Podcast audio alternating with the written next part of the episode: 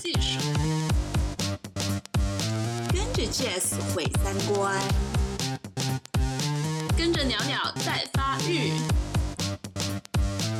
表表们的性生活，表酱，表酱。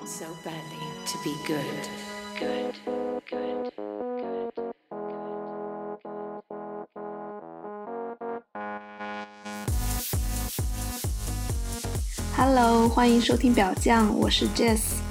很多听友都对 SM 感兴趣，那最近我们就收到这样一封来信，他说：“啊，表酱，我想说一下我的性癖，我对 SM 有兴趣，而且是 M 倾向。我其实一直很疑惑，女权主义者和 M 倾向是怎么共存的。”我没有找 S，围观了一段时间字母圈，就是 SM 圈了，感觉 S 里十有八九都是屌癌，说什么跪地为奴，起身为友，甚至起身人为奴。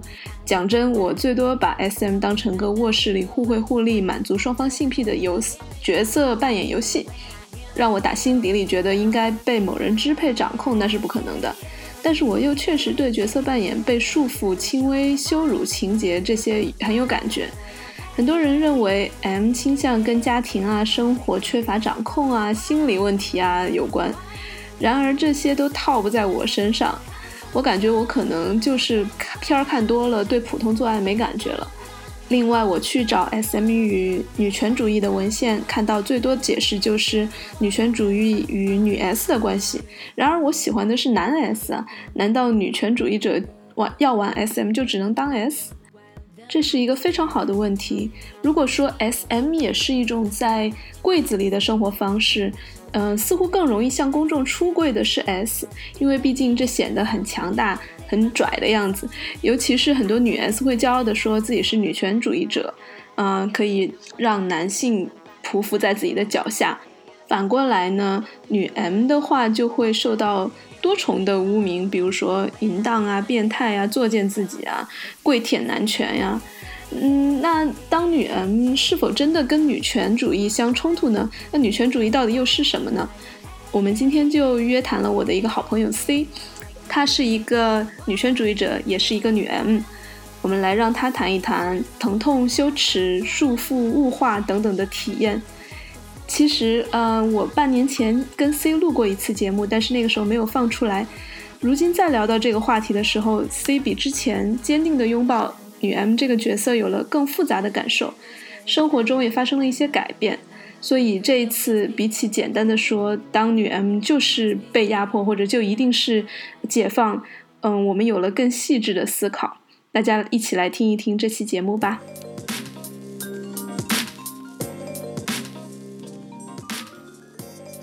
大家好，我是 C。你是什么时候开始呃感受到自己有这样的欲望的呢？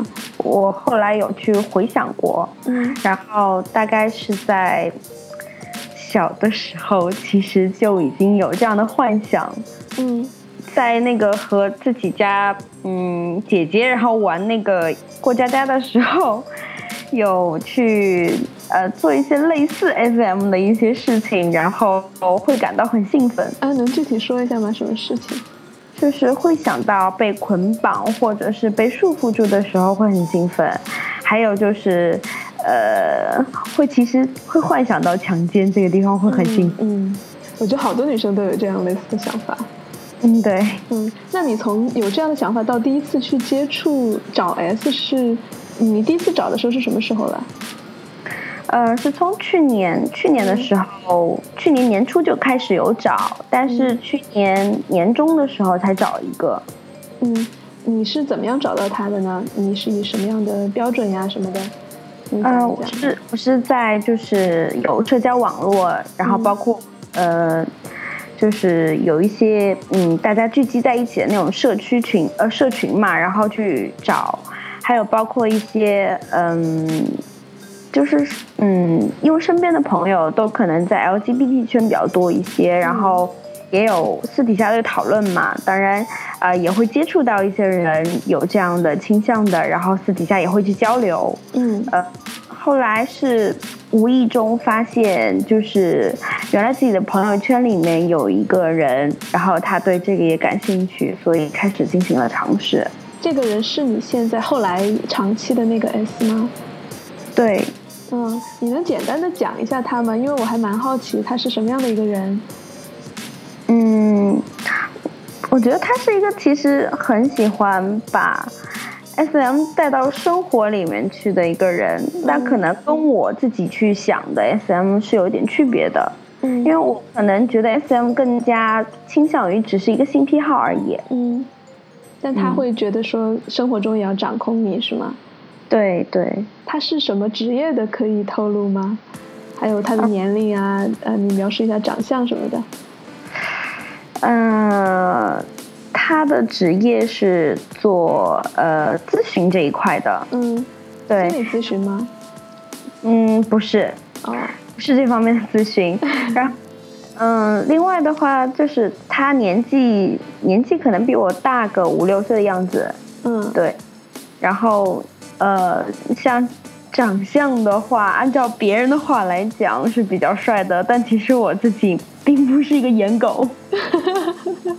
那你看中他的是哪一点？嗯，因为我自己在找 SM 的，就是搭档的一个过程当中，我发现其实，呃，因为像 SM 进行的一些活动，其实它会有一定的危险性，嗯因为如果过了那个尺度的话，一定会产生一些不良的后果。嗯那在这个过程当中，其实我也有排除掉一些人，呃，就是我觉得我自己觉得找 SM 很重要的一个原则就是一定要有一定的信任度。嗯嗯。那我们先讲一个你第一次见他的经验吧。你紧张吗？就是第一次面对面见他的时候。我有紧张，因为当时他让我先在就是酒店的大堂去等他，嗯我当时又等了一个很长的时间，我没有办法，就是其实你那个时候去想今接下来今天晚上会发生什么都没有用，干脆就不想。但是那天从我去见他的时候开始，他就给我下了一个指令，就让我在酒店大堂等他的时候是可以吃东西、可以喝水，但是不可以去上厕所。哦，然后呢？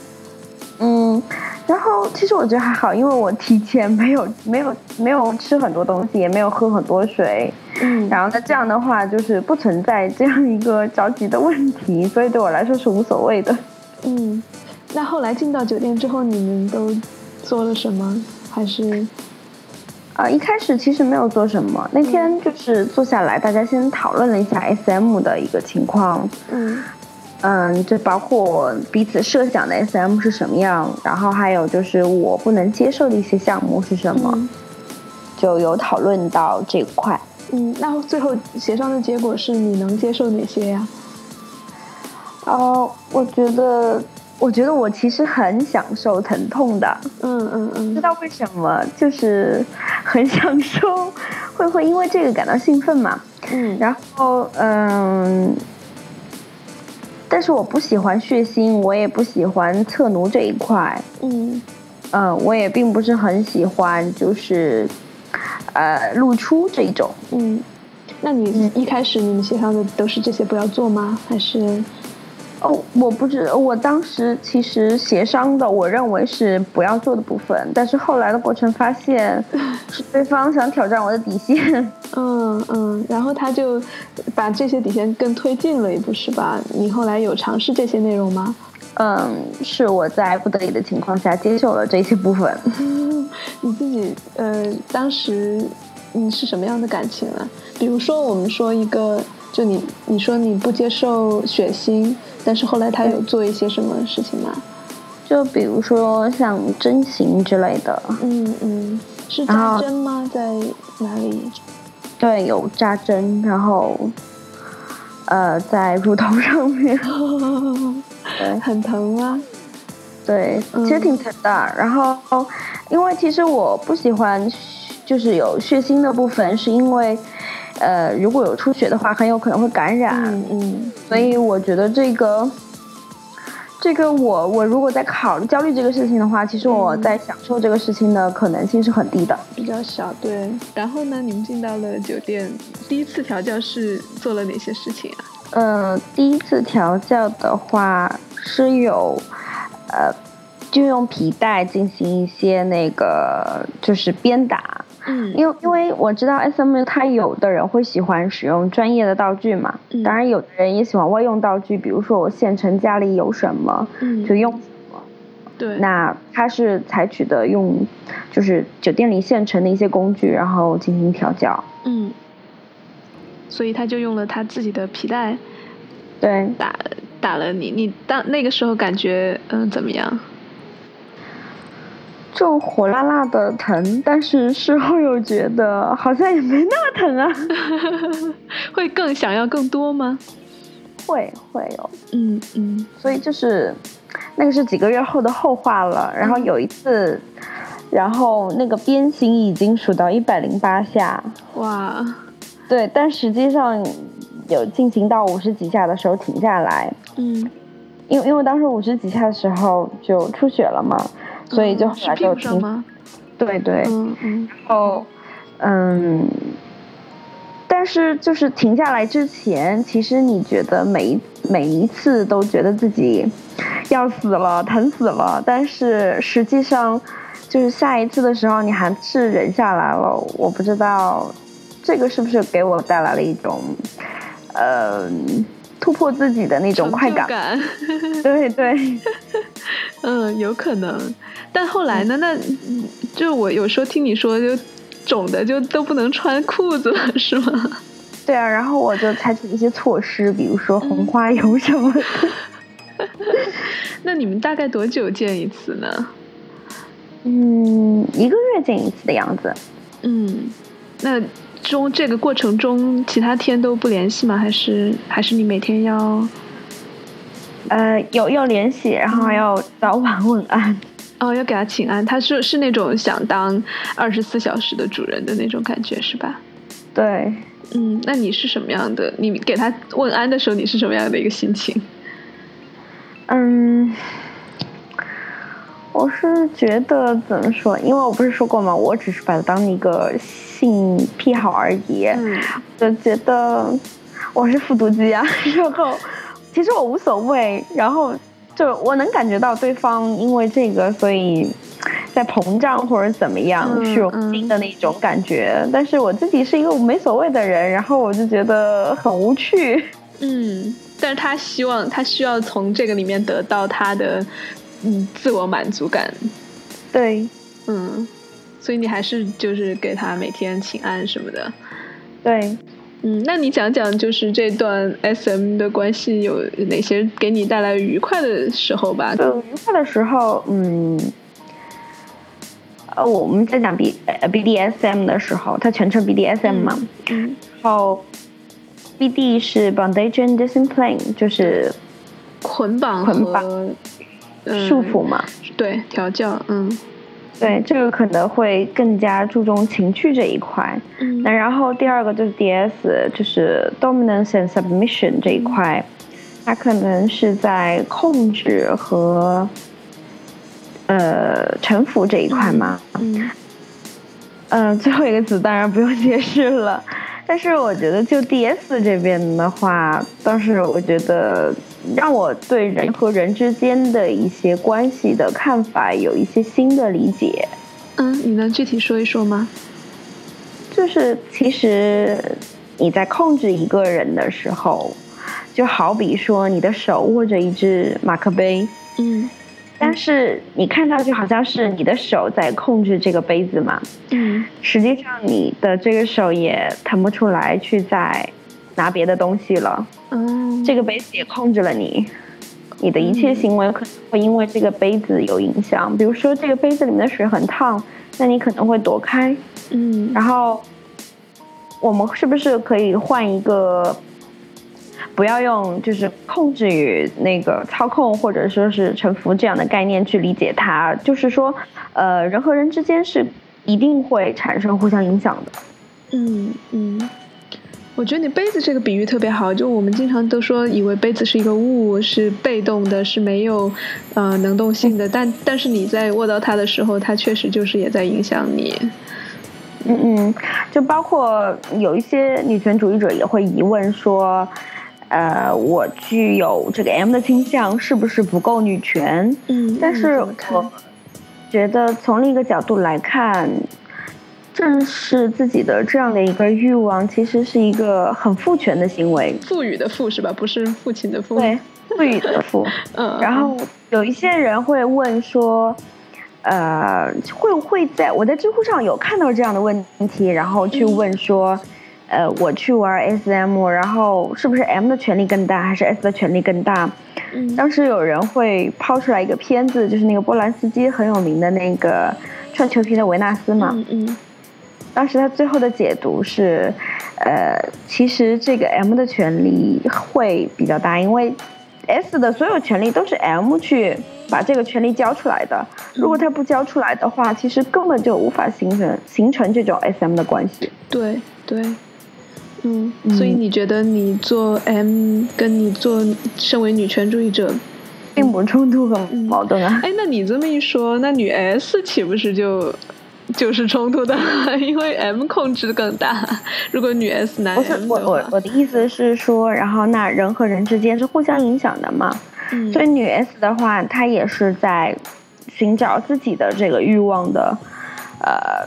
去去有这个权利去行使的一个出口，那可能会要找一个和她这个正好匹配度很很很高的这样一个 M。那当然有一些呃有一些可能说是底线的问题，可能对方不接受这个，然后那你去嗯怎么说去尊重对方，然后其实我觉得这也是。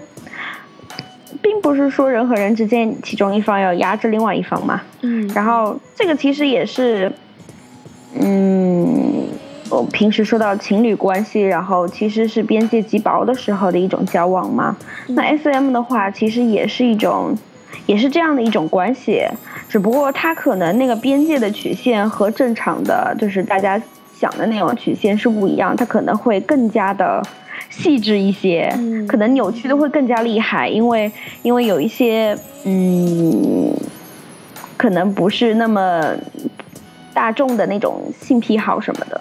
哦，我是觉得 S M 和其他的这种情侣关系也好是没有什么区别的。哎，你好像提过他好像比较呃比较直男癌还是什么？啊，对对对，就是可能。啊，我们有聊到女权主义这个事情上，没问题。嗯，发现其实对这个词汇的定义是不一样的。对女权就对，嗯，就关于女权主义者这个定义啊，好多人会认为说女权主义者就是啊，我不结婚，我要完全独立，嗯，我要我要事业强人，我不管我什么样的手段，我一定要就是经济很强那种，嗯嗯。但实际上，我认为的女权主义者，她是一个，就是说，我不希望别人去来定义我的生活，我是应该怎么样的一个人。那，嗯哼，所以你你觉得女权是自己更能自主的，嗯，控制自己的，不管是欲望还是各方面，没有那么多标尺，是吗？对，没有那么多标尺。嗯，比如说，很多人会定义说，女权主义者应该是什么样？但这个框架就本身很父权制啊，嗯，就很男权啊，嗯，就其实他只是换了一个包装，然后认为说女权主义者应该是一个经济很独立的人，就应该是一个女强人，那这个也很荒谬啊。嗯嗯，哎，那所以你持有这样的女权主义的态度，然后她是一个什么样的？她有时候会说一些什么话，让你觉得？嗯哦，她有观念不太一致。他第一次跟我一开始说她是一个女权主义者，哦，她自己说。后来败退说她自己是一个女权主义的支持者。然后再后来就是在讨论的过程当中，呃，其实有说到就是现在所谓颜狗嘛，就是这是一个看颜值的时代。嗯，那那那就可可能会扯到就是说是否是在物化女性，呃，这样的一个问题。然后我们在讨论的过程当中，最后我就直接说：“你其实是个直男癌啊，你根本不是什么人的主义者支持啊。”那他是什么反应？哦，他他觉得，嗯，反正我已经不是我，就是他觉得，既然你都说了是这样，那我也没没什么好跟你去争辩的。我就发现，其实他并不是很能理解所谓的就是女权主义是什么样的一个概念。嗯嗯。对，嗯在在在这儿插一句啊，我们表匠其实还是不太喜欢给人贴标签，就是包括直男癌，其实也不是把直男所有的一竿子都打死。他虽然对，我能同意，我同意，就是，嗯，我我这边是我是觉得哈，就是不管女权主义也好，女权主义者也好，就是可能我们会看一些问题，去用一些性别意识的视角去观察。但是可能这样形成的原因，它并不只是说，嗯，我们去给他下一个结论说他是一个直男癌，它可能会有一些深层次的原因去导致他会是这样子。那如果我们说我们去一味的反对他，并不会去真正的解决这个说希望男女平等的这样一个现状，希望就是说呃大家知道女权主义。这样的一个概念的一个情况，我觉得也对于沟通，对于就是让更多男人理解呃女人怎么想，或者女权主义者，当然有无数种女权主义和女权主义者，呃，这样一个粗暴的标签都没有帮助，我是这样觉得。嗯，对，嗯，对，当然我也很讨厌某一些某一些人给自己贴标签，说自己是女权主义者，比如陆琪，陆琪之前做了一个视频，居然叫呃。那个视频的名字叫《陆琪来了》，大家可以去优酷看。然后，当时飘出来一串字儿，就是介绍陆琪的时候写“女权斗士”，我就哼了一下。哎，你觉得陆琪哪里不女权了？陆琪哪里女权了？我知道，我就说你，你说下你的女孩子，然后一半就一定要活得好好的，自然会有男人爱了。但实际上还是觉得说。我们还是需要，我爱情还是我们生活中很重要的一部分，婚姻还是我们生活中很重要的一部分。他，但是他没有有想过，可能有一些女孩她并不希望选择这样的东西，有些女孩她可能，呃，认为事业是更重要的东西啊。对呀，对呀，她就每次都打着国民闺蜜的那种旗号。给你灌钱，谁要做他闺蜜？哎，那我们回到这个呃 S M 的经历里面来谈，就嗯、呃，如果因为我们的粉丝里面也有一些想尝试 S M 的女生，尤其是当女 M 的，你会有一些什么建议给他们吗？嗯，我会觉得就是说，第一次见面的话，一定要在一个公众场所。嗯。就尽量见面的沟通次数要稍微多一点，不要一开始就去进行调教。因为我之前有一个朋友，他就是，呃，在网上聊很好，就准备去约调了。但是他之前有跟我们说嘛，我们就很担心这个事情。嗯嗯嗯，他后来就是因为自己是他自己来订这个房间的，所以最后没有进行这个调教程。但是对方有买一些工具嘛。嗯，我们去翻那个工具包的时候，我在想，这个人其实啊尺度真的蛮大的。如果说因为就包括灌肠的，然后一些就是性玩具什么的都有。但是其实因为我自己知道，灌肠本身如果没有一定的专业技术的话，就是不是很了解的话，会有一定的生命风险的。嗯，啊，对，会这么严重啊？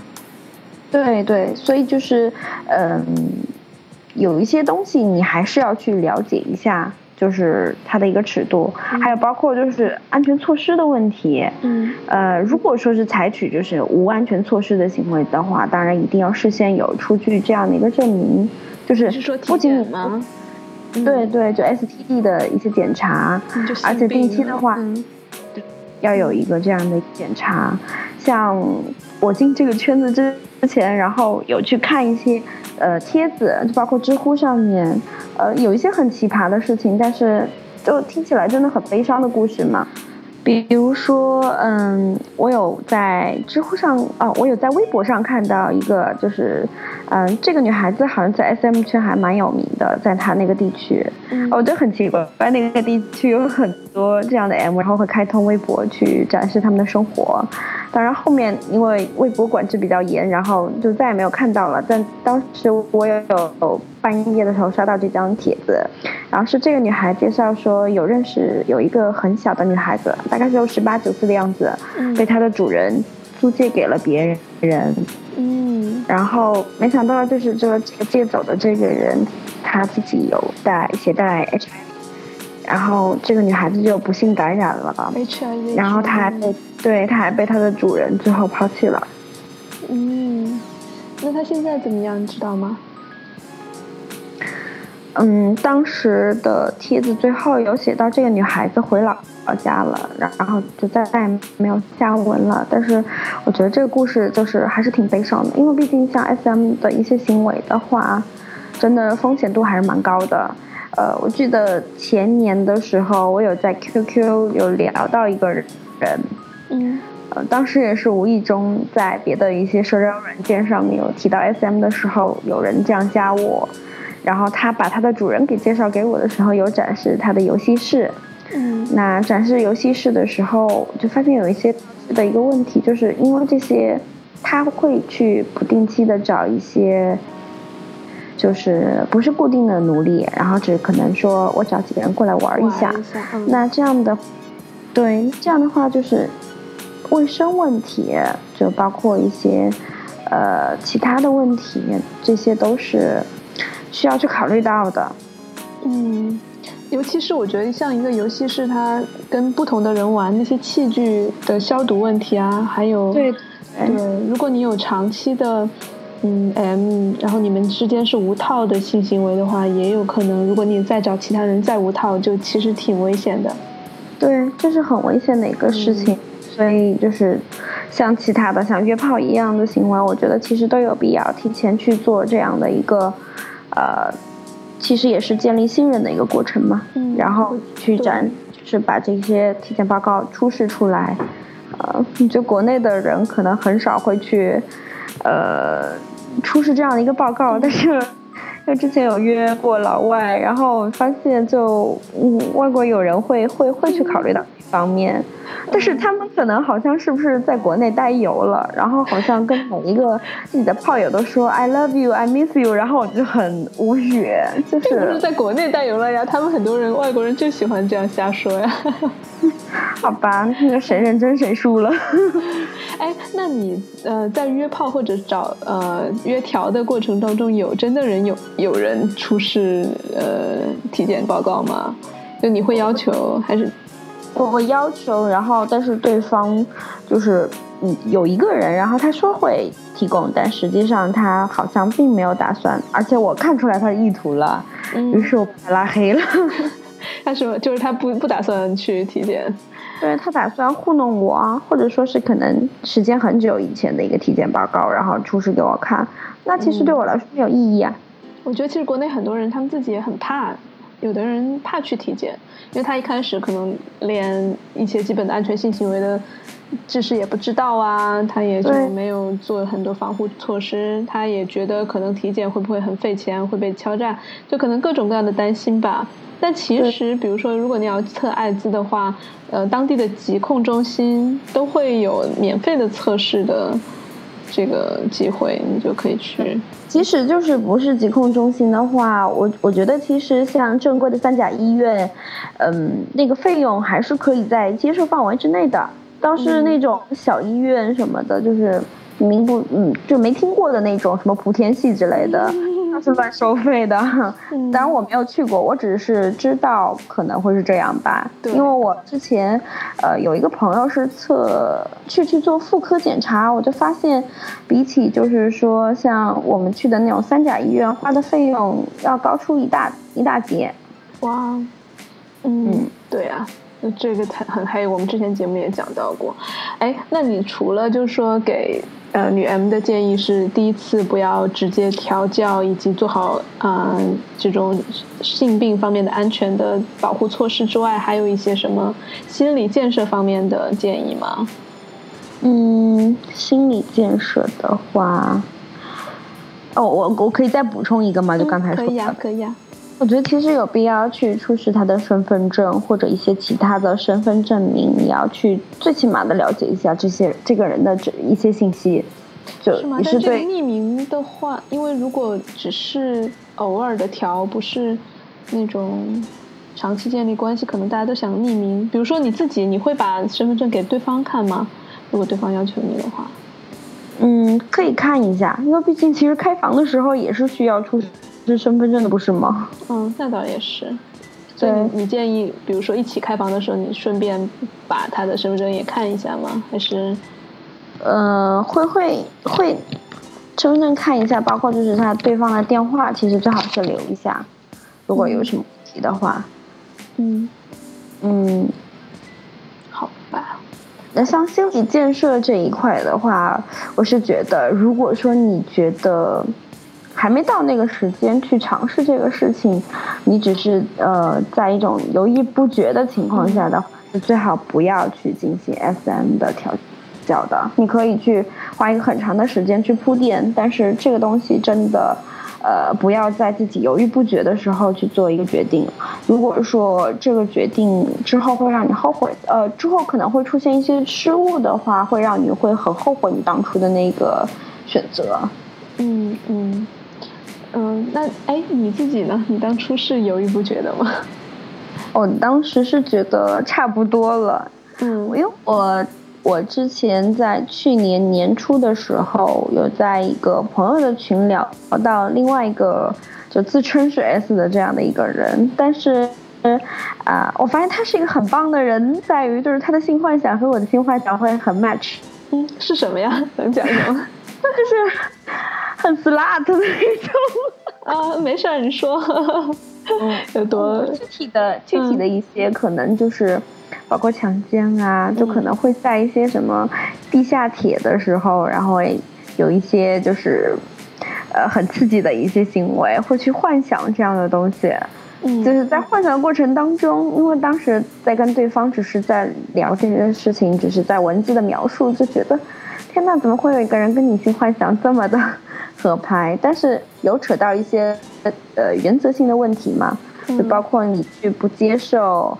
呃，不接受的一些事情的时候，我就发现问题出来了。比如说，我是不能够接受没有安全措施的这样一个情况，嗯，然后对方会认为说你是个 M，所以不能怎样。但是我对我来说，就是我是个 M，那又怎么样？但是我就是不愿意去冒这么大风险。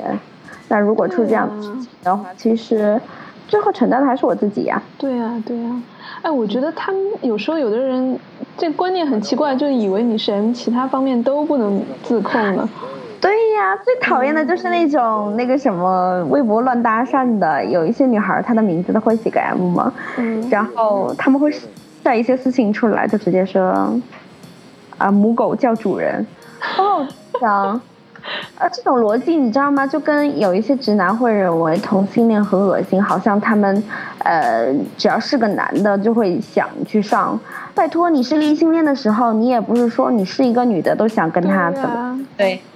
那你是 S M 的人，也并不代表说你是个人都想跟他 S M 好吗？对就不想抽其人大嘴巴了，你这什么脑子？对呀，对呀。哎，那遇到遇到这样的人，你都一般怎么样？拉黑吗？呃，我我一般都是我反过来虐他们一遍。但我微博没有很明显的表明，就是我有这样的性癖好。嗯。然后，但是呃，有之前在进一个群的时候聊的时候，有一个 S，然后会跟我这样聊天。他说：“我总有一天会征服你的。”然后我就冷笑了两句，呵呵。嗯。就很和他聊了很长一段时间，然后把他冷嘲热讽了一顿，然后后来把他拉黑了。遇到你也真是的。哎，后来那个跟你性幻想很合拍的那个人，你们就没有继续了吗？没有没有，再也没有了。嗯嗯，因为我我觉得就是不能接受，就是不能接受，这个事情是不能妥协的。嗯嗯。呃，比如说你平时是一个挺独立的女女性的，你会觉得这个跟你平时有冲突吗？嗯，会有冲突。其实我是最近才发现，我是一个很容易被别人影响的人，我是一个很敏感的人。嗯，然后可能对方的一些做法会让我，呃，嗯，就是不知道怎么去，就是我需要根据对方的一些做法，然后去进行一个反应。嗯。然后，那如果说这个人他在我的生活里的影响之大，影响到我的生活的话，其实对我来说，其实影响还蛮大的。你是说这种主奴关系里面，你受控制、受命令，会影响到你生活中其他的决策吗？嗯，会，就是有一些事情冲突的时候，就是人都会有底线嘛。嗯那如果说不超过底线的情况下，其实，呃，对方做什么样的决定去左右你的想法是无所谓的。但是如果越过那条线，然后有一些冲突的话，去怎么样解决这个问题，就很难用主奴难主奴这个东西来压制住我或者怎么样。嗯，所以你是说在后期就会有一些你可能不太想被被继续被他压制的感觉了，是吗？对，就包括可能一开始没有，呃，有一些问题嘛，就包括一些我不接受的事情，这确实已经对我造成一些影响，让我去有考虑说离开这段关系，或者嗯呃去重新协商这个安全词和安全界限的问题。嗯，那你觉得最就是让你开始想到这些最严重的一次事情，就越过你界限的事情是什么？你能跟我们分享一下吗？嗯，就让你意识到可能他有越越界了。嗯，就是可能我之前说到的，就我不愿意去尝试的一些事情嘛。嗯然后他有不断的去在做这件事情，呃，我有点不是很舒服。嗯，你有就跟他是提出来吗？就是在调教之外的生日常生活中，你有说你不呃喜欢？我觉得已经不存在调教之外了，哦就在调教之内。其实我也说过这样的话。嗯，那他是什么态度呢？嗯，我经过很长一段时间的争取，然后最后有争取到这个底线的问题，嗯，你是就是？不越过底线。嗯，你怎么争取的？然后你说的底线是什么呢？就有一些项目是我不接受的，嗯。嗯，包括就是黄金深水这一块，嗯。然后还有什么血腥这一块，还有一些就是野外露出这种，嗯。我是不会去考虑接受的。嗯。然后我有把它列一个呃很长的单子，然后跟他去协商这个事情，然后直到他协商通过之后，才继续去讨论这个 SM 的情况。嗯。后来他有接受你的那个单子吗？就不再就是特别有的强迫你做这些事情。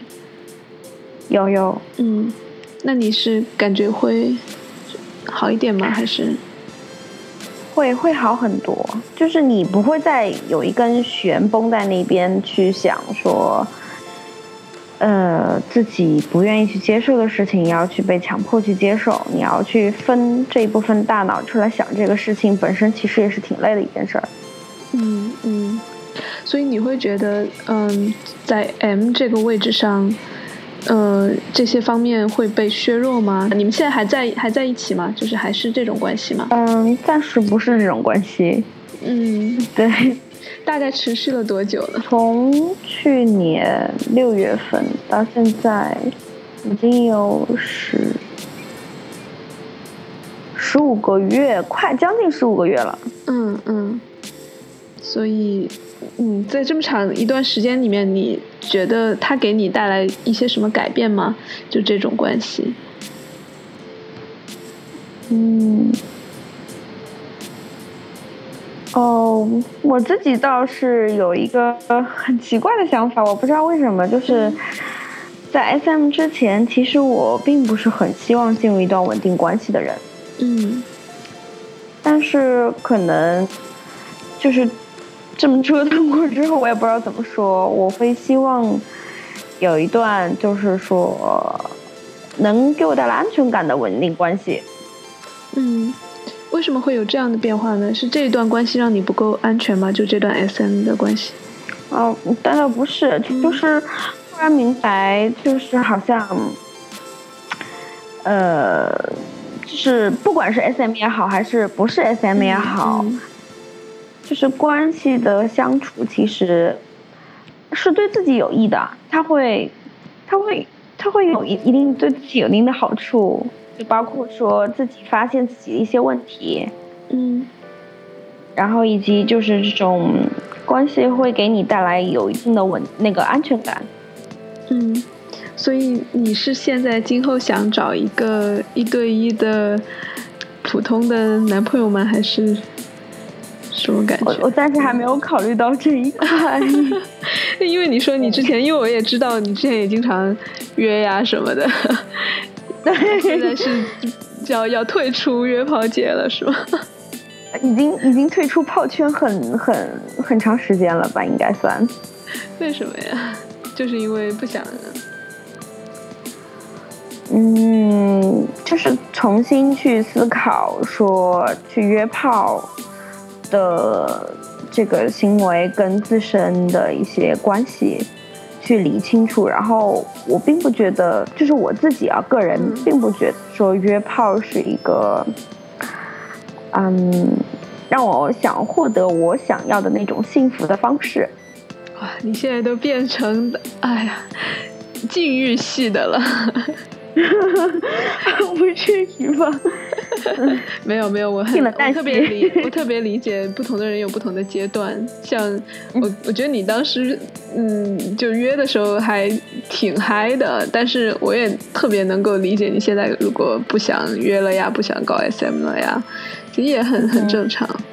嗯嗯，哎，那你嗯有想过当 S 吗？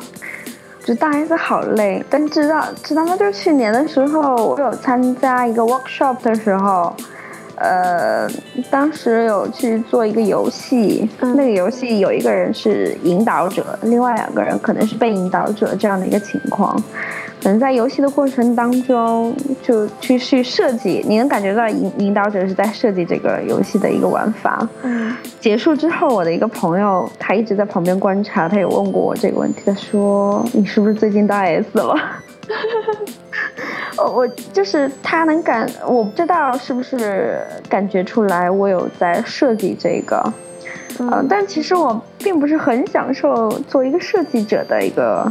状态，我是需要别人给我一些什么，我是觉得是这样的。嗯嗯，那你今后会尝试找女 S 吗？会有考虑。哎，会吗？嗯嗯，我还是我可以表白，呃，假面疼吗？那谁啊？呃，就是知乎上一个很有名的女 S。哦，这样。对，哎，其实我还有一个愿望，是我很想看女 S 调教男 M。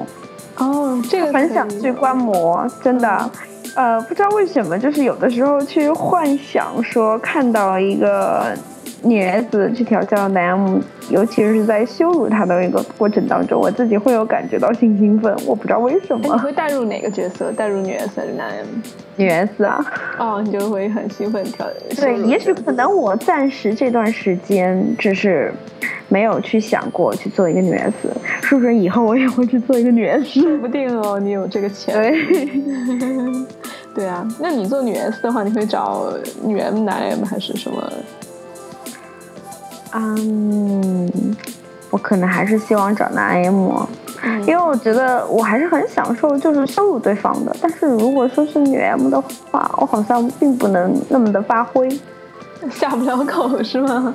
对，下不了口。对啊，嗯，我倒觉得，嗯，女 M 也挺可爱的，应该可以。嗯哼，就是自己对她很凶，又给她点怜爱的感觉。嗯哼，嗯，哎，看来你真是潜力无限。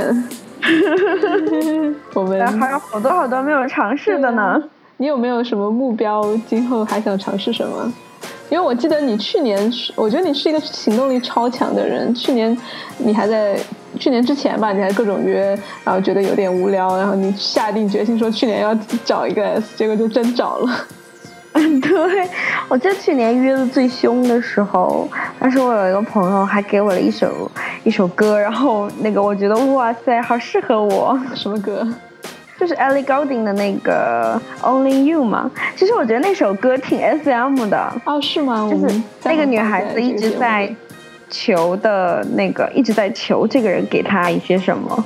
嗯，对，还蛮就是玉女吗？那种。嗯哼，对，我挺喜欢这种角色的，就是特别自己想要什么就要去征求。对对，嗯嗯，或者是想到那个麦当娜的有一首《Girl Gone Girls Gone Wild》那个，嗯，我知道那个。对，那个也很狂野啊，就是他可能前面有一段独白，然后跟上帝的这样的一个告白，然后在整个歌里面，他在阐述自己的，就是在正视自己的欲望，而且那个 MV 好棒啊！好，我们推荐给听众听一听。嗯嗯，那我们今天节目就到这里，我们欢迎你再回来表匠做客，跟我们分享一下你的新的呃经验和感受。好，嗯。好，那我们跟大家说拜拜，拜拜，拜拜，下次见。我们的新节目都会第一时间在励志 FM 上线，也会不时的在荔枝 FM 上做直播，请大家关注我们的微信公众号和微博，都是表匠 FM。拜拜。